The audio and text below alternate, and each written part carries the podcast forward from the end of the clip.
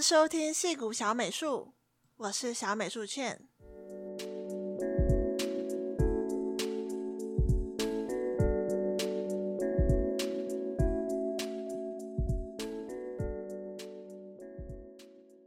Hello，大家最近过得好吗？哎呀，我前阵子真的过得不太好，然后因此就是节目停更了两个多月。然后很高兴又终于沉淀，能够再回来做自己这个 podcast 的 side project，能够跟大家在这个节目里聊聊。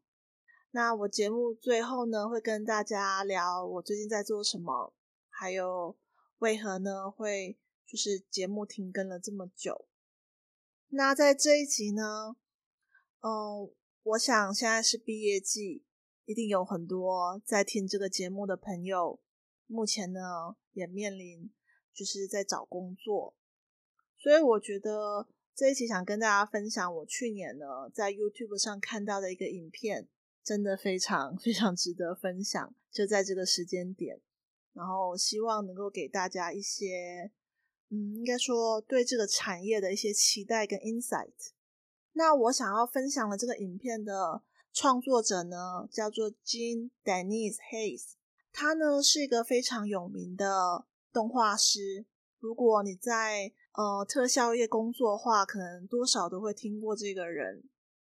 他目前呢是在迪士尼特效工作室工业光魔的工作室工作，职称是 Associate Animation Supervisor。他的职涯大部分的时间都都在工业光魔工作。他同时呢。也在旧金山艺术大学与线上教学机构 Animation Mentor 做兼职讲师。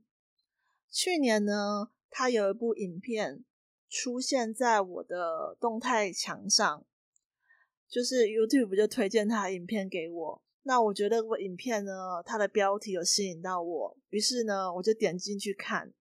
也还好我看那部影片。那那部影片的名称呢，叫做 Industry Advice for Graduating Animation Students Pro Tips。我当时呢看到这部影片的标题呢，我觉得这应该是一部很正向的影片，应该就是要鼓励这些动画系毕业的学生啊，然后要要给他们加油啊，可能加一些怎么面试啊，作品集要怎么准备等等的。结果完全不是这个样子。影片一开始呢，就说，嗯，动画系的学生们，不管呢你未来呢是想从事游戏、动画、特效业，或是一些比较新的产业，像是虚拟实境 （Virtual Reality），第一个呢也是最重要的，你需要知道的建议就是：This industry sucks。然后我那时候听了之后，整个大笑。就他第一个建议就是，你要知道这个产业糟透了，这是一个进入门槛很高的产业。It sucks。有时候工时很长，非常糟。就算呢，你找到了工作，你的同事、主管有时候会给你感到受伤的评论，很糟。甚至有时候呢，你照着他们的评论改了，成品反而看起来更糟了，这感觉实在是糟透了。你很可能超过工作，就是你超时工作而没有加班费，你有很可能会经历裁员，今年甚至明年都会更糟，因为 COVID 疫情的关系，所有公司都在家工作。你少了人际接触，少了那些 networking 的机会，你就更难找到工作了。就算就算你很幸运，你刚毕业就找到了工作，有没有可能你的主管是个很恶劣的人呢？有没有可能你的工作是财务不稳定，不付你加班费，还无预警的倒闭了？你甚至连最后一份应拿的薪水都拿不到。听起来这个产业真的糟透了，对吧？我其实那时候光听到他这个第一段，就是就怎么说，就真的非常的诚实，然后真的也很少在这个产业的人会这么诚实的讲我们这个娱乐产业的，除了他那个很光鲜亮丽、很有趣，从外面看好像是一份很梦幻的职业，其实这背后有非常多的阴暗面。然后他把他讲的那么简单，可是又那么的符合，应该说非常符合我们这个产业的状态。然后他一开始呢，就在影片里解释说，他为什么要说这些呢？因为呢，他每次看到有些人呢贴关于这个产业的正向的影片，例如说他们在这个产业多快乐啊，多有成就感，下面呢都会有人回说，Why the fake positivity？为什么要有这些不切实际的一些鼓励，或是一些很正向的一些？评论，这些人说的很对啊。This industry sucks. This industry does suck. 就是真的，就是我们这个产业真的有很多，就是嗯，你如果想要投入这个产业，你真的是要想清楚你可能会面临什么，然后去问你自己说，你有没有办法去，应该说去接受。这些可能造成的情况，再决定你是否要走这条路。他说自己呢，在这个产业十七年了，每一年，他强调每一年的夏天，他都要担心自己会被裁员。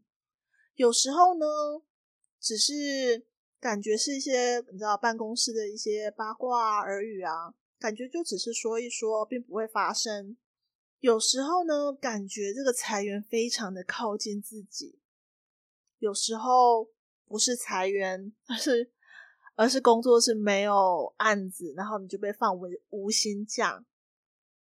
他说：“你不知道你之后还会有工作吗？这是我最后一份拿到的薪水吗？”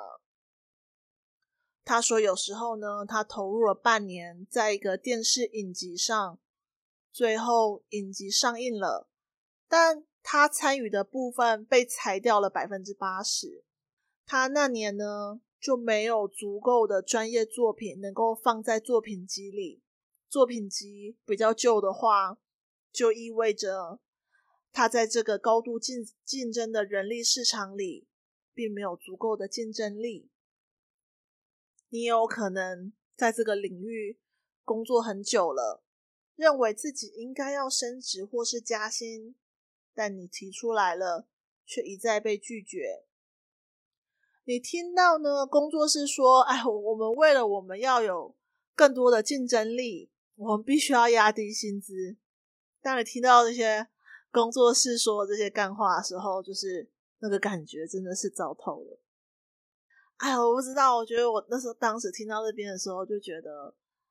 他真的就是说的很对，因为整个娱乐业其实裁员是非常普遍的，尤其是如果是你在特效业的话，因为他们都是以一个案子来做计算，所以很多时候他们并不知道说他们会不会有下一个案子，所以可能在这个案子结束之后，然后你就被裁员了。然后游戏业其实也有相似的情况。可是游戏业比较好的一点是，很多游戏的一个开发的时间很长，尤其说如果是做像是那个 Triple A、三 A 的一些桌机游戏的话，一般至少都有两到三年的一个开发期。那如果就算你是做是手游的话，手游一般会有很长的一个需要维护啊，或者一直要更新的时间。所以相对来说，就是游戏业的话，因为它的开发周期比较长，然后也比较多这种外来的案子，所以一般来说会稍稍比那个特效业稳定。可是说实话，就算我这些年是在 游戏业工作，但其实我认识的人，就是在游戏业工作的人，其实几乎每一个人，我好像还没有遇到没有人是没有被裁员的经验。不过还好，就是。我们这个产业就是你一旦进入了，就就像说你是这个圈子里的人，那工作室之间呢，其实也很多是圈内人就是互相流动，所以我觉得其实最最这个产业最不稳定就是一个裁员的因素。那如果说你要投入这个产业的话，你就要有这样的心理准备，就是这并不是一份你就是投入了这间公司，你就可以做至少四年五年，你可能要没有这样的期待，而是你随时都要把自己准备好。那我随时都能够再投入到下一个工作室的工作中。那后来呢，那个 Dennis 就说：“你可能呢会听到一些励志的业界传奇，他们创造了新的科技，或是一个新的一个产业流程。最后呢，你可能有一天呢，跟这些你仰慕的业界传奇一起工作。”你真的觉得很像，就是梦想成真。你跟你的偶像一起工作，最后呢，你发现这些业界传奇，他们其实是工作室的毒瘤，把公办公室的气氛弄得很糟，甚至呢会莫名的骚扰同事。你很失望，你觉得那个感觉真的很，就是 it sucks，糟透了。你可能呢是个契约的工作者，甚至呢你的合约呢。是以周来做更新的，所以你有可能呢，你根本就不知道你下一周是否还会有工作，也有很可能呢，你遇到了裁员，但是呢，裁员归裁员，你的房租还是要付的啊，或是更糟，你可能是要付房贷，你可能还有你的家庭要养啊，甚至呢，你有没有想过？你能不能够有家庭这件事，可能都是个问号，因为这个产业呢，很多呢是以 project 以项目为核心的，项目结束后，你还要再找新的工作室，所以你注定呢是要在，就是很可能没有办法在一个城市久留，那这样子的话。说实话，你是很难有一个稳定的家庭，是就是会很难有小孩，而且这些工作室呢，一般都在物价、房价都很高的城市，配上你的职业不稳定，简直呢不能够再糟了。你为了省钱，你租在呢要通勤超过一个小时以上的地方，配上加班，你根本就没有足够的时间。陪伴家人那时候，Dennis 就说：“恭喜你毕业了，恭喜你即将要进入一个这么困难进入又这么糟糕的产业。”然后我那时候心里就在想说：“哎，真的太诚实了。”然后他又说：“你说这些有帮助吗？没有。但这些是现实吗？是。”他说。这些是我的现实，但可能这些不是你的现实，因为每一个人呢，在这个产业的旅程，你的职涯都是不一样的，每一个人都是一个个体嘛，都是一个你自己的故事。但我可能，就是他说，但我可能不是最糟的，就是 Dennis 就说，他觉得他一定不是最糟的，因为我是个白人男性。好的时候，他说到这里的时候，我真的就。真的就笑到不行，他就说我们现在说这些政治正确或什么都好，但是现在白人男性就是在职场，就是在美国的职场啊，就还是有非常大的优势。那如果对我来说，我的经验都这么糟，那对那些少数族群来说，一定是更糟的。其实我还蛮佩服他说这些，因为就是我觉得当一个在一个族群里有比较优势的一个族群。呃，一般来说，对自己的一些特权其实是没有自我觉察吧，应该这么说。所以，当他这么诚实的说，我不是最糟的，因为我是白人男性，其实真的蛮佩服他。最后他说呢，进入这个产业，在不同阶段有不同阶段的困难，入行很难，留在产业里也难。那如果呢，你是第一次听到这些，我感到很抱歉，这些应该都是你老师在学校时就应该告诉你们的。他说：“你可能会问我，既然这么糟，你干嘛这么自虐，在这个产业待了十七年？他说，因为我爱我做的东西，我找不到其他更喜欢的事情，所以我接受这个产业糟糕的地方。他说，我每年都在进修，不断自我进步，不然很快就会被后浪 推死在沙滩上。他也分享呢，他老婆呢在织品公司做业务。一样也是很多很糟糕，可以抱怨好几天的事情。他说他跟很多人聊过，在各个产业，其实呢，应该说不管在任何产业，都会有很糟糕的地方，在外人看起来很可怕的鬼故事。而我们其实应该要去问自己的是：你擅长做什么事情？你爱这件事吗？你是否能够在遇到很多，应该说是上述说的这些困难跟很不开心的地方，你仍然能够坚持的走过去。你将在这条道路上遇到无数次的拒绝，你被打击后还能够继续坚持吗？然后他也提到那个 Janet 的故事，就是那个 Janet 呢，是应该说是去年一个。在我们行业里面也被很多讨论的，呃，一个故事吧，就是他是在迪士尼的一个 storyboard artist，然后他就发一部影片，说迪士尼有多么多么糟糕，然后他为什么要离开迪士尼啊？那这部影片如果有兴趣的呢的朋友也可以，呃，可以看一下，我会放在 show note 里面。反正就是在讲说。他得到了一个 dream job，可是最后发现都不是他想象的样子。那这个是这个是很有很有可能的。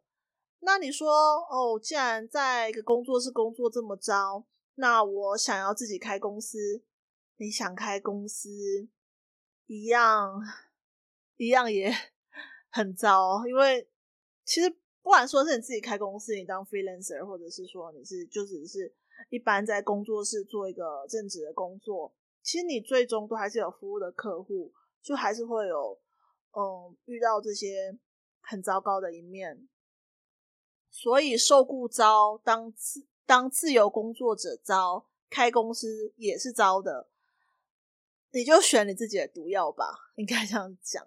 然后他说：“你想要的 Oscar，你想要的 Animation Award。”他说：“这些人呢，都是行业里非常应该说是凤毛麟角的一些幸存者。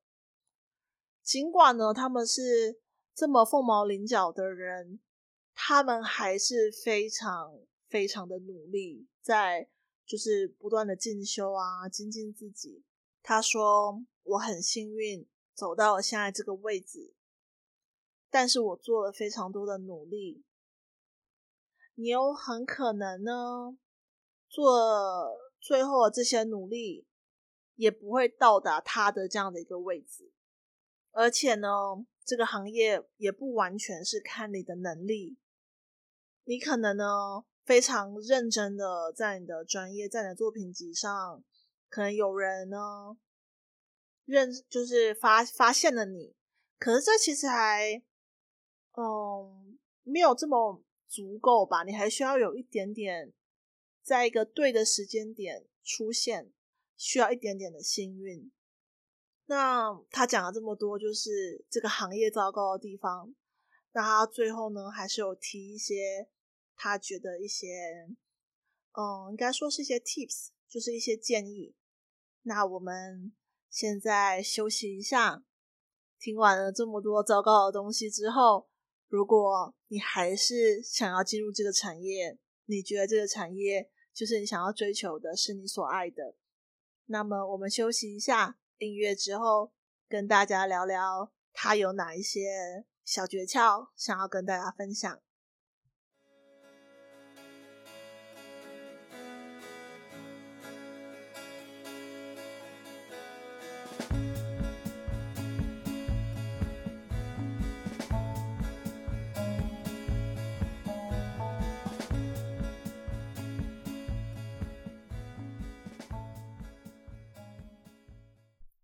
那第一个小诀窍呢，Dennis 分享的就是 You have to promote yourself，就是你需要呢用各种方法去宣传你自己。这在我的经验来说，的确是很重要，因为我发现其实有一些 artist 就是，嗯，可能是来跟我聊过的，或者是说我遇过一呃一两个我的同事想要转换成 artist 这样的职涯的人，他们没有自己的 art station。我必须说，如果呢你想要做就是娱乐产业的美术的话，你一定。一定百分之百需要有你自己 art station，因为就是所有的圈内的人啊，或者说是像一些猎头啊、recruiter，其实大家都是 R station 上，就是去找有没有就是适合自己工作室的人。像我就是有一些机会，就是在 R Station 就得到了一些面试机会，或者是一些 freelancing 的机会。那如果你没有这个 R Station 的曝光的话，真的会差蛮多的。那当时呢，在影片中，Denise 有提到呢，你会需要用多种平台去曝光你自己，例如说像 LinkedIn 啊、Instagram、Twitter，就是你可以，嗯，想到可以分享你作品的地方，其实都都可以贴。因为你永远不知道谁会看到你的作品，然后会有怎么样后续的一些职业的发展，所以我觉得我们已经不像是可能就是上一代的 artist，就是像我记得我以前在学校的时候，我们老师说他的时候是应征就是 motion graphic designer，那他都要把他自己的。就是作品啊，烧成一个 CD 啊什么，然后寄到各个公司。那我必须说，我们现在已经不是，嗯，一个很实体的年代。就所有人的，呃，足迹，如果说你没有在网络上的话，就别人很难发掘你，很难看到你。有时候其实除了你够好之外，其实也需要就是被别人看到。那我想，就是可能很多人是比较害羞，那可能就要比较克服这一点，就是要在各个平台去放你的作品。那第二点呢，就是有一个现实的期待，他是说 to have realistic expectations，就是我知道很多的 artist 他们一开始可能都非常雄心壮志，就。比如说，我我我一毕业我就要去 Blizzard 工作，我一毕业就要去 EA 工作。当然啦，有一些非常杰出的美术，是真的在学生时代就可以到这些大家都很想去的一些工作室实习啊，或者之后然后很可能很顺利，一毕业就能够去嗯这些很多人所谓的 Dream Studio 工作。但必须说。对我们 大部分的人，当然也包括我自己，都不是这样子的。就我们需要一个学习的曲线。那可能你刚毕业的时候，可能去了不是这么大的 studio，可是每一个人都要从某个地方开始，所以就是，嗯、应该说你还是要对你的职业有一些期待。可是我觉得那份期待比较是要放在。你做这件事情，你很快乐，你在这个过程中就获得很大的满足感。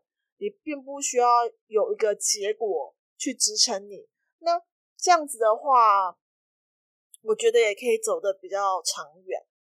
那第三点呢，他建议大家 choose your work wisely。那他的意思呢，就是说你要。虽然说我们可能一开始在一个学生，或者说是一个刚毕业的一个情况，你可能会，嗯，怎么说？就是你可能会觉得你自己没有那么多选择，所以你可能就会被别人，嗯，我不想说利用这么难听啦。不过，必须说，现在真的很多人会在网上，就是会跟一些 artist 说：“哦，你可不可以参与我们这个？”游戏开发的这个计划，可是我没有钱，有办法给你。我必须呢要等到游戏上市我才有钱。那你这样会有什么？他会跟你说，你参加我们的计划啊，你会有免费的曝光机会。我必须说，就是我自己的经验啦，这种不愿意付你钱的工作室，就是完全不要接触。虽然我自己也也做过两三个，就是无偿的这样的工作，可是我说实话，就是你在那样子的工作环境下工作，其实你不会需要任何东西。我必须很诚实的说，因为他们一般就是他们的团队组成也并不是一些，嗯，这样讲虽然很难听啊，就是他们团队组成就是不专业。那你其实并不会需要什么东西，而且你变成说你。你投注了你这样的时间成本，而你这个时间成本呢，其实是可以拿去做你的作品集。那这样其实会，我觉得那个投资报酬率会远比你做这样无偿性的工作来更高。所以呢，要知道你自己的价值，要知道呢，你就算是你才刚开始，你要相信你的时间是有价值的，不要被这些，应该说，我觉得。蛮坏的人利用。第四点呢，是你必须要去 research the company。嗯，其实我觉得这个 research the company 有很多个面向，因为，嗯，一来呢是你会需要去对你这些公司啊，对他们的风格，对他们的产品有一定的了解。那最好呢，最理想的状态是你的作品集。就是，嗯，我举个例子，例如说，我很喜欢 Blizzard 他们那种手绘啊的那种风格。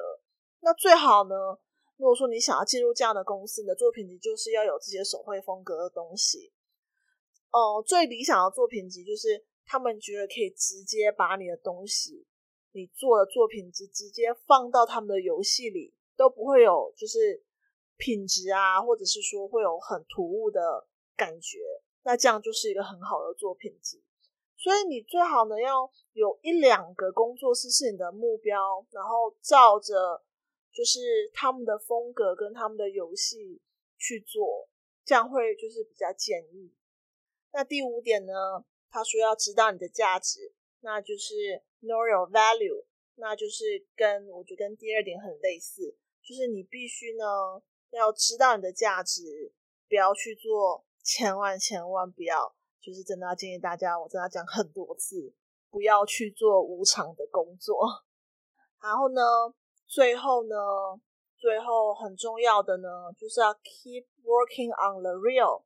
你要不断的、不断的、不断的，就是精进你的，呃，不管说是美术基础啊，或者说是一些技术性的东西，不断的进步。那我想这一点其实，不管你在业界几年，这都是非常重要的，因为我们这个 CG 产业的变化真的太快太快了，就每隔几年就会有新的流程啊，然后有新的软体出现。那我想这阵就是大家应该都很了解，我们并不是一个就是靠着考一份执照就可以在一份领域很久的职业。那我想。就是你喜欢这件事情，你乐在其中，不断学习是很重要的。还有呢，就是 don't compare yourself to other people，不要呃把你自己跟别人比。虽然我觉得这真的蛮难的，因为其实像我前几年在这个领域的时候，我常常也会去看一些跟我同龄的人啊，像是。我觉得看到有一些真的很厉害的人，他就是我记得我以前看过一个 cinematic artist，他的作品真的很强，就是他有一些一些 hard surface 的一些流程啊，或者是说他的作品最后为什么可以那样子做一个动画，我是完全没有概念的，就是你到底是怎么办到的？那就是有这些。非常厉害的人，然后他一毕业马上就是 Blizzard 的资深美术。你会在这个行业里会看到很多很厉害的人，然后你就会不自觉跟他们比较，觉得哦，我怎么这么废？但其实我想说，就是每一个人都有你自己的时辰，你在这个时间里，就是最好的你自己。嗯，还是那句老话，就是你应该是要专注在，在这个过程中，你享不享受做 CG 的过程？你喜不喜欢？嗯，就是在这个领域，我觉得这个远比你就是去跟别人比较来的重要，因为最终我们每个人最大的敌人，然后最难克服的，其实都是自己的内心。还有最后，他建议大家 look ahead in terms of career expectations。你就是会需要去想呢，你有没有一个五年到十年的一个 career plan？就是你要去想说，你五年之后、十年之后，你想要成为一个什么样的 artist？那你想用你的职涯说一个什么样的故事？我记得我之前 AJ 呢。就是跟我分享过，他有问过我说：“你的职涯，你想要说一个什么样的故事？”然后我当时就很纳闷，他就说：“因为其实最终你想要成为一个在这个领域越来越不可取代的人，你就会需要你的一个 specialty，应该说就是你特别的地方。”那个时候，其实他就看着我的履历，就跟我讨论，他说：“你看哦，你之前有 house 的经验。”就是是做居家的那个呃 augmented reality 的一个应用。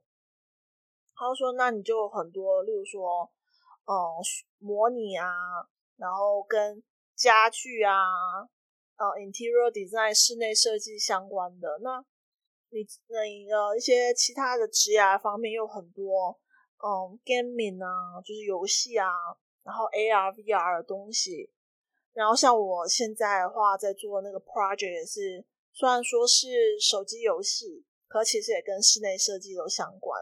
他就觉得说我这样的话，哦、嗯，我就说一个，他觉得我这样还不错，是说一个很完整的故事，就说你就是在一个 real time 3D，在一个即时 3D 领域里面，能够做很多跟居家应用相关的人。后我就觉得，哎，真的蛮有意思的。那像。如果说是像我这样子的一个整个职业走向的话，我觉得可能会比较适合像是一些模拟类的游戏，像是 Sims 模拟城市，或者说可能会很适合一些可能像 Facebook 他们自己有 AR VR 的团队。那 Facebook 的话就是做一些社交型的 AR VR 的应用，Social VR 等等。那我就觉得还蛮有趣，就是你可能也去想，虽然说我之前其实我自己是觉得我没有想的那么清楚，我就只是想做嗯即时 3D 这个领域，然后后来好像也有走出自己的故事。可是我觉得，如果说你可以早一点，就是想你想要说一个什么样的职业故事，这其实我觉得对对你个人的一个职业发展会非常有帮助。那最后呢，呃，Dennis 又提很多，这个应该说在他在特效业他觉得很好的一面，也是这些东西让他留在了这个产业。他说：“The work is great。”他非常的喜欢他的工作，就是他非常的乐在其中。The people are great。然后他很喜欢他大部分的同事，然后。The creativity is awesome。他觉得在工作中，他有很多能够展现他创意的地方。那这些事情都让他很有活力。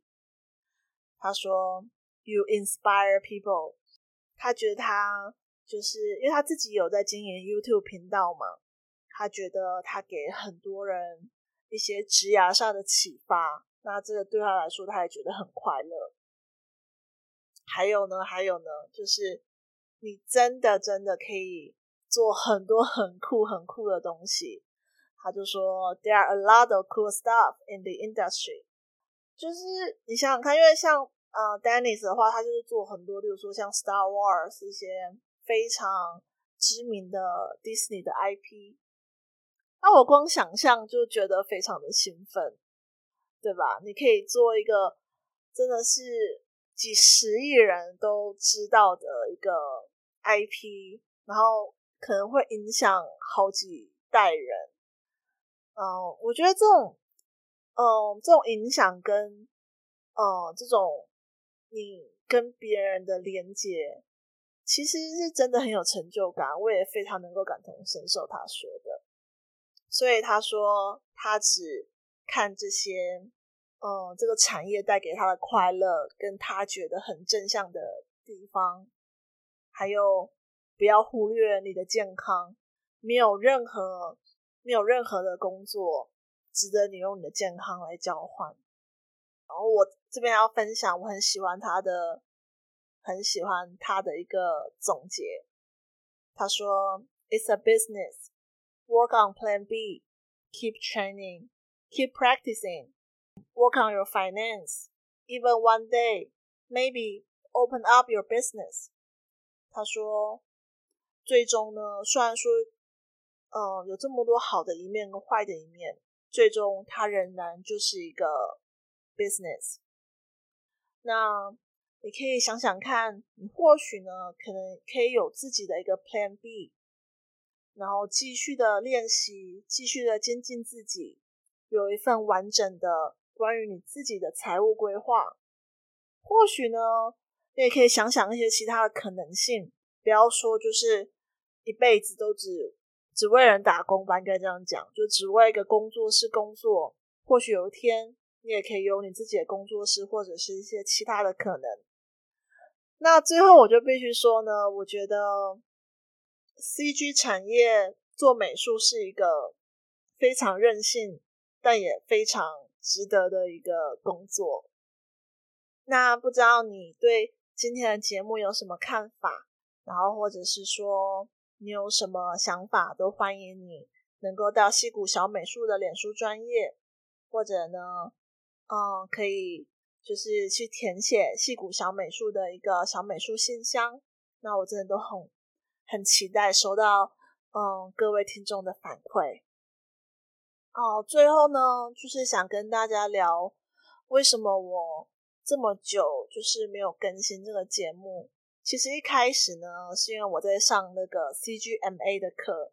那我平常白天要上班嘛，那我就是用上班之前的时间，就是大概六点到 八点，然后九点之后就开始上班，然后下班之后呢，还会嗯，就是也继续上我的课。啊，我上了那个 CGMA 的课呢，是呃，我是上那个 Jerry，他是一个 Naughty Dog 的。场景美术，那我就上他的那个植物的制作的课程，那也需要非常多东西，因为我工作上其实有很多需要去做一些 CG 的植物。不过我必须说啊，这堂课 Jerry 教的非常好，但是课业量也真的算是我上过的线上的课程算蛮重的。那我就觉得我想要专心上这堂课，所以原本是预计我这个 podcast 大概就暂停一个月，到我把这份课上完。但必须说，就是很不幸，就是在我上课的途中，我的阿嬷就是非常的意外的去世。其实我那时候我真的，我觉得就是我阿嬷去世这件事情，真的。前阵子真的对我影响蛮大的。那时候我记得我五月的时候还还就是很开心的挑了母亲节的一个手链，一个礼物给他，然后他还在就视讯上给我看，说他戴我的手链，他很喜欢。跟他就跟我阿妈之前视讯几次，都觉得阿妈看起来还很正常，很健康，所以他突然。突然生病去世，我觉得带给我很大冲击。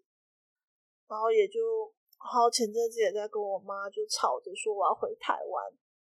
然后我妈就说现在就是疫情啊，你回来还要隔离，然后，嗯，怎么说？